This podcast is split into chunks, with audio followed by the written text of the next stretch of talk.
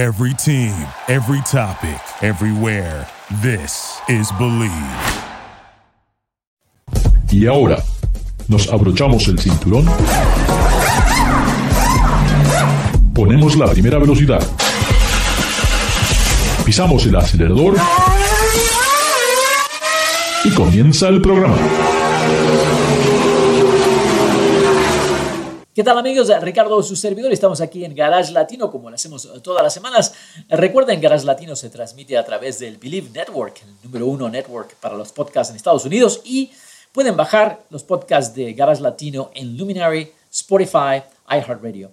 Esta semana, bueno, esta, es la, la mejor semana para los fanáticos de IndyCar se compite el próximo fin de semana las 500 millas y bueno, la tradición es de que la semana anterior se hacen las pruebas de clasificación para ver quién van a ser esos 33 pilotos que van a tener el honor de dar vueltas en ese circuito mágico. Y tenemos a nada más y nada menos que Gustavo Rosso, nuestro experto en indicar que estuvo ahí en la clasificación y nos va a contar un poquito de lo que pasó, el ambiente. Eh, bienvenido, Gustavo, ¿cómo estás? Muy bien, amigos. Buenas Gustavo, noches. qué gusto verte. Lo mismo a ti, querido. Un gran gusto de poder verte. La verdad que sí. Eh, indicar eh, se prepara para tener un fin de semana de película. Eh, pues, como siempre, muy peleado, la, la, clasificación es muy, muy peleada. Uh, se esperan sorpresas. Yo creo que Scott Dixon no dio ninguna sorpresa, demostró desde el momento que salió a la pista de que él iba a estar al frente. Y bueno, parece que los motores Honda andan muy, muy bien. Y nuevamente, eh, Ed Carpenter, el, el, piloto local que tiene su taller ahí a media cuadra del autódromo, eh, demostró que es el hombre, el hombre del óvalo, ¿no? Y, y, y, me llamó la atención que eh, su piloto Rinus, Rinus BK eh, vaya a alargar desde eh, la primera fila. ¿Cómo fue la emoción? Eh, me gusta ver a Colton Herra, Venus BK, Alex Palau en esas posiciones adelante, porque de nuevo, lo que venimos hablando, se necesita sangre nueva en indicar. ¿Cuál fue la reacción de tener estos jóvenes pilotos adelante? Sí, la, la, verdad que fue, fue, por decirlo de alguna manera, una clasificación media atípica. Porque por un lado tuvimos pilotos que, que, que, consideramos jóvenes, ¿no es cierto? Lo que siempre decimos que es el futuro de la categoría, como Polo, BK, eh, Herta, Patricio Ward, ¿no es cierto? Estando adelante, cómodamente adelante. Y por otro lado tenemos ex excelentes talentos como Will Power, pegándole a la pared a último momento para poder clasificar, ¿no es cierto? Un Will sí. Power que ha ganado campeonato, ha ganado las 500 millas. Entonces eso te dice o te confirma, querido Ricardo, de que, de que Indianápolis, el, el Brickyard, tiene, tiene como una magia dentro de ellos, ¿no es cierto? Que es algo que es, es muy difícil de poder predecir, anticiparse. Sin dudas es un lugar mágico para el deporte motor. Eh, la historia lo indica. Eh, realmente no se sabe hasta la última, hasta la curva número, hasta la curva 4 de la última vuelta, no sabemos quién va a ganar. Uh, casos como cuando podría haber ganado este Marco Andretti. Seguro que no se le dio. Eh, la verdad que sí. Vos sabés que yo, obviamente, que uno anda digamos, sacando fotos, grabando videos, haciendo un poco de periodismo ahí, entonces muchas veces se puede juntar con los mecánicos.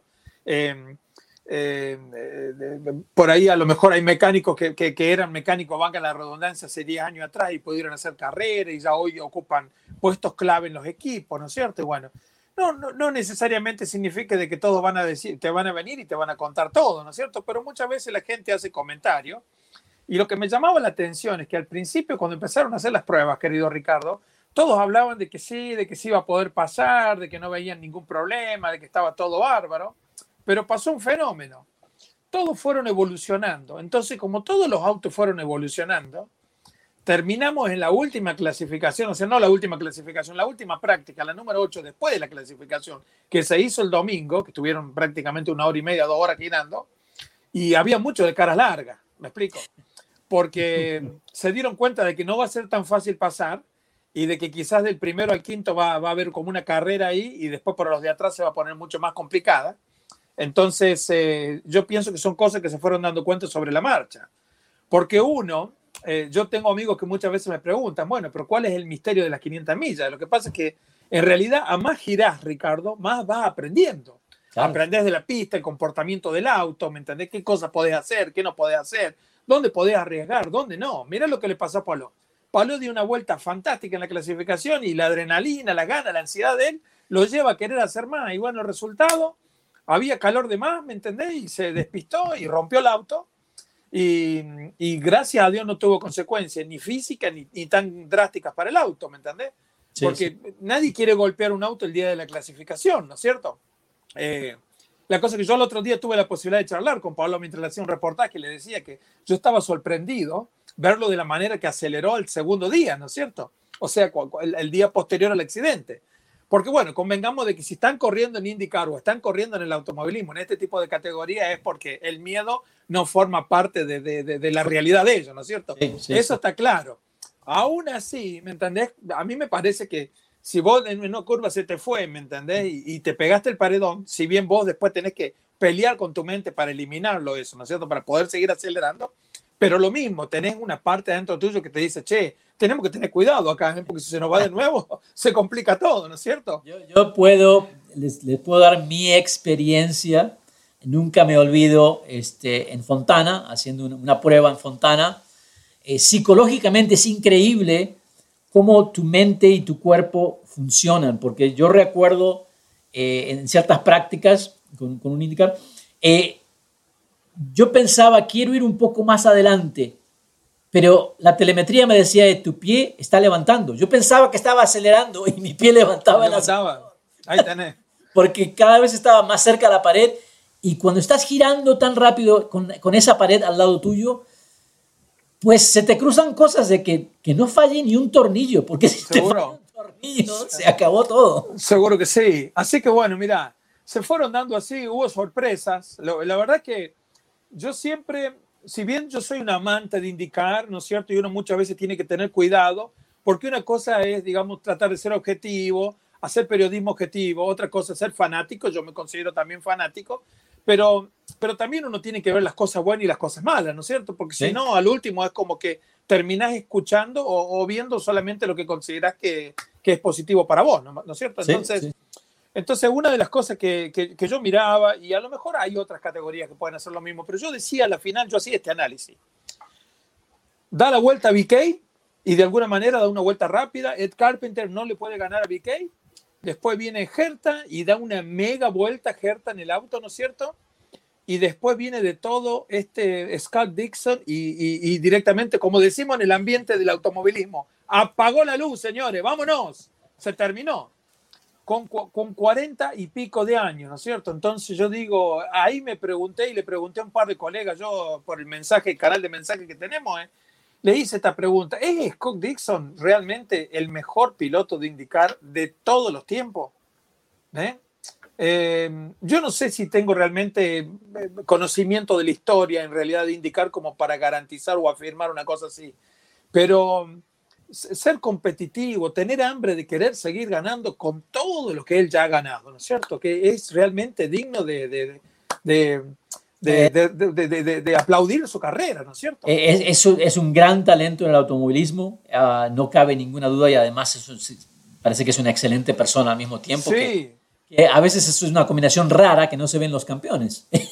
Pero... Sí, yo pienso, yo pienso, yo, yo, mi, mi, mi, yo pienso que si yo lo tengo que definir a Dixon, con lo poco que lo conozco y lo mucho que lo respeto, siempre lo digo y lo aclaro que, que, que no es mi piloto favorito, o, o, nunca me he sentido identificado con él. Ahora, el respeto que yo le tengo es increíble y muchas veces cuando gana me pongo contento también porque yo siento que, que gana alguien que, que, que merece realmente el triunfo, ¿no es cierto? Yo creo que es 33% Dixon, 33% la esposa de Dixon y me parece que de alguna manera Chick Banassi con sus autos el otro 33%. Entonces, cuando, cuando todo eso se logra alinear, es, es, es increíble el, el, los resultados que te puede ofrecer. Eh, y sí, la mujer realmente es muy cheerleader, es, eh, en algunos reportajes que le han hecho a ella, ella dice que desde chico el sueño de él era indicar y que él hasta el día de hoy se acuesta pensando en indicar y se levanta pensando en indicar. Entonces ahí tenés la partecita esta psicológica, ¿me entendés? De, Sí. de- de lo que hablábamos la otra vuelta cuando tuvo la suerte de ganar el mexicano Patricio Ward, quien es muy rápido, extremadamente rápido, pero mm, después hubo una conferencia con Patricio Ward, ¿no es cierto? Con la gente de IndyCar, organizaron una conferencia y, y había mucho media de México. El 75% de las preguntas eran relacionadas con la Fórmula 1 y si vas a probar un Fórmula 1 y todo eso. Entonces, acá viene mi teoría. Si tú realmente quieres ser el number one en un lugar, ¿no es cierto? El mejor de todo, tiene que acostarte, tiene que desayunarte, tiene que levantarte, tiene que estar haciendo nada más que pensando en eso.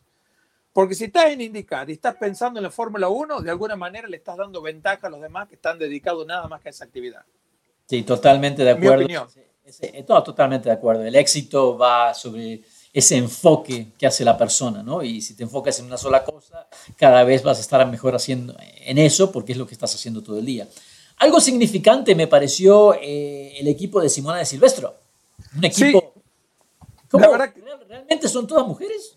Eh, La verdad que sí, son mujeres y, y realmente, bueno, de Simona no vamos a descubrir nada. Es un excelente piloto, no, claro. eh, una chica que va muy rápido, eh, eh, ha tenido grandes oportunidades en IndyCar y bueno, y si desafortunadamente a lo mejor no pudo hacer más, eh, cosas más sofisticadas en IndyCar es porque por más talento que tengas en IndyCar, en un momento dado tú te, te- te- te chocas con la muralla de que si no llegas a tener un excelente equipo, ¿no es cierto? O, o- o sea, todos los equipos son buenos, y hay equipos que son sobresalientes, como en este caso estamos hablando a lo mejor del equipo de Ganassi, que metió cuatro autos en lo, en lo- lo más rápido y, y, y bueno, ¿me entendés? Entonces ahí eso, eso no lo podemos discutir, ¿no es cierto? O sea, no, no es tanto el motor Honda, que el motor Honda va rápido, es la referencia. Ahí estamos hablando en sí el equipo de Ganassi. Pero mm, eh, una vuelta yo charlaba con un chico que era mecánico, ¿no es cierto? Mecánico de auto de carrera y hablábamos y muchas veces uno, cuando tiene esas charlas, después que se apagan los motores, ¿no es cierto? Empieza a ir un poquito más eh, deep, ¿no es cierto? Queriendo preguntar conceptos de qué pasó acá, qué pasó allá. Y él una vuelta me contaba y defendía a un piloto y dice, oye, dice, anda a saber, a lo mejor nunca tuvo la suerte de subirse a un buen auto, ¿me explico? Sí. Entonces son conceptos que vos después te quedás, que te quedás analizando, ¿me explico? De cuántos pilotos realmente tienen la suerte de subirse al auto y cuántos pilotos a lo mejor tienen que batallar, como dicen mis amigos los mexicanos, eh, con, con lo que le toca manejar, ¿no es cierto? Y armar de, en base a eso lo, lo mejor que se puede. ¿Me explico? Sí, sí, sí. sí.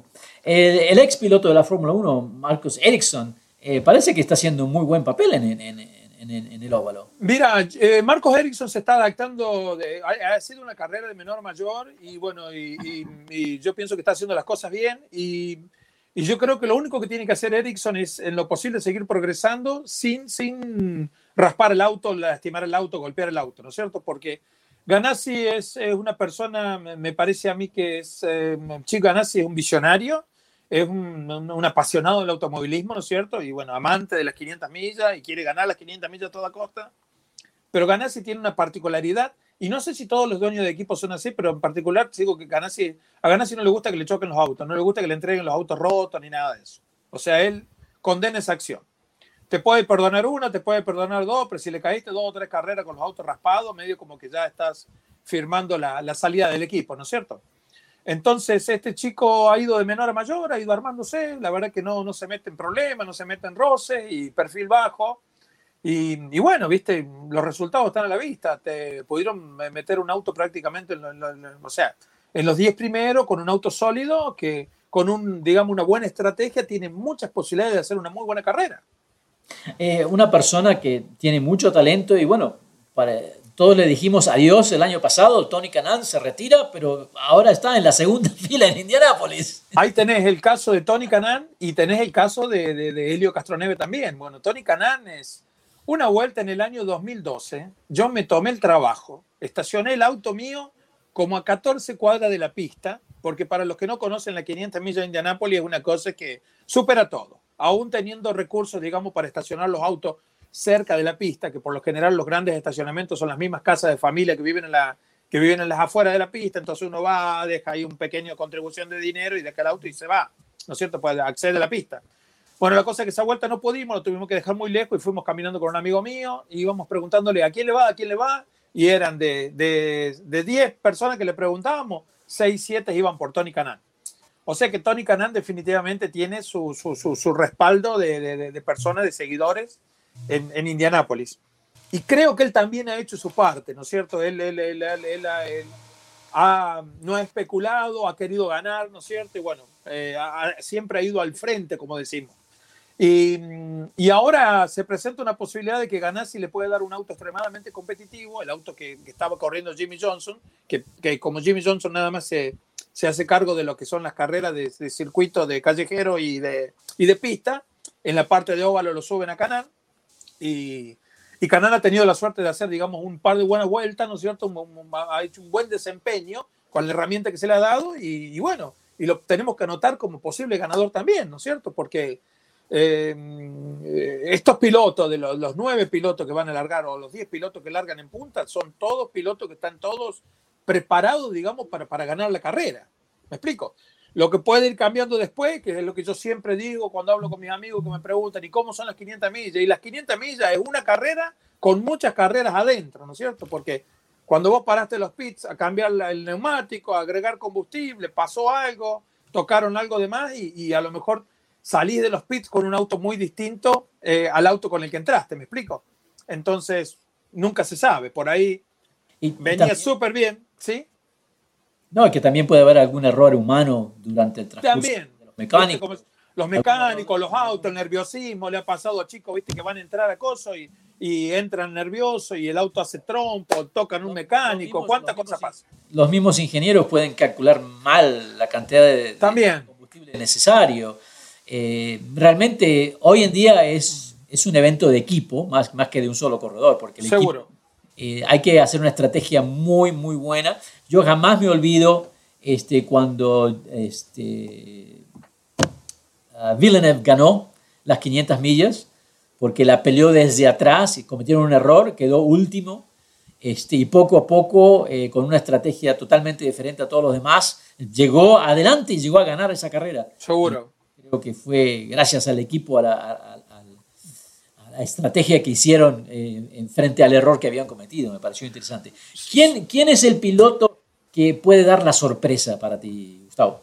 Mira, para mí uno, hay dos o tres pilotos que pueden dar la sorpresa. O sea, la sorpresa para esta carrera, ¿no es cierto? Sí, sí, sí. sí. Eh, digamos, desde el punto de vista de novato, yo creo que Rino BK puede ser uno. Eh, lo veo muy bien a Herta también, aunque yo, yo, no sé si realmente tiene todavía Herta la, madurez como piloto. Él ha ganado carreras, pero ha ganado otro tipo de carrera. Ganar las 500 millas es una carrera completamente distinta, porque es una carrera que aún teniendo un buen auto, un auto rápido, todo, tú necesitas llegar a la vuelta 220, digamos, con, con posibilidades, y después arranca la otra carrera, ¿no es cierto? Que es cuando ya liberan toda la aceleración del auto y todo, que es ahí pelear con los otros y ya se definen los dos o tres que van más rápido, la carrera psicológica, haber estudiado los que iban a la par tuyo o adelante tuyo, dónde tiene el auto más rápido, dónde sufre más el auto, ¿no es cierto? Entonces, tener resto psicológico, que yo siempre lo digo, que, que, uno de los que yo conozco personalmente que lo tiene, Carlos Muñoz, no se le dio que ha ganado las 500 millas, pero, pero tiene una frialdad en las últimas 30 vueltas increíble. Eh, Ese es un talento que tendría que estar en indicar. ¿eh? Sí, yo siempre lo digo. Que, yo no sé bueno, no, no, no, se le dio, no sé si se le puede dar otra vez. Sí. Talento natural que merece. Sí, él, él definitivamente, él, él, él, es uno de los que yo llamo el hijo de Indy, ¿no es cierto? Carlos es un piloto de Indy. O sea, no sé si será piloto de otras pistas. Es un buen piloto, ¿no es cierto? Pero que es un piloto de Indy, te lo garantizo. Y después está Está, yo no lo descartaría tampoco a Patricio Ward, aunque no hayan demostrado, digamos, que tienen el, auto más competitivo de, de, del parque, pero lo mismo, ¿no es cierto? Los Chevrolet no se van a quedar con los brazos cruzados. O sea que los Chevrolet van a aparecer el día de la carrera con un bus, con algo, con algo especial en el motor, ¿me entendés? Que los va a dejar más o menos acomodados como están los Honda. Eh, eh, después, bueno, también eh, Helio Castroneve. O sea, no, no, no, no descartemos a Helio Castroneve. ¿Me explico? Helio Castroneve con un buen auto, ¿viste? Tiene 45, 46 años.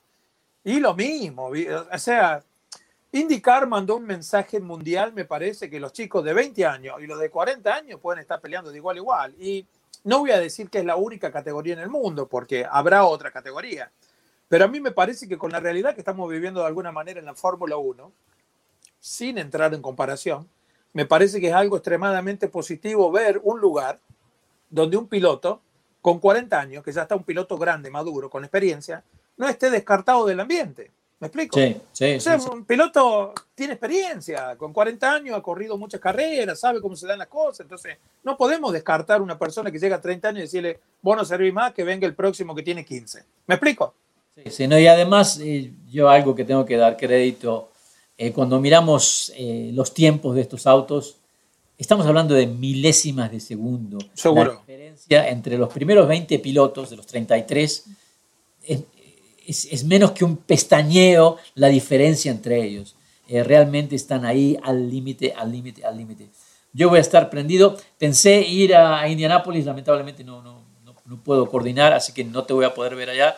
Pero este, creo que lo, quiero, quiero que lo disfrutes y que nos cuentes la semana próxima eh, un relato de lo que pasó ahí adentro. Estamos en Garage Latino, estamos con David Logi, que continúa creciendo los bigotes mientras nosotros platicamos sobre IndyCar. Eh, Gustavo Rosso, experto en IndyCar. No se vayan que ya regresamos con un poco más de Indy y alguna otra novedad. Ya regresamos.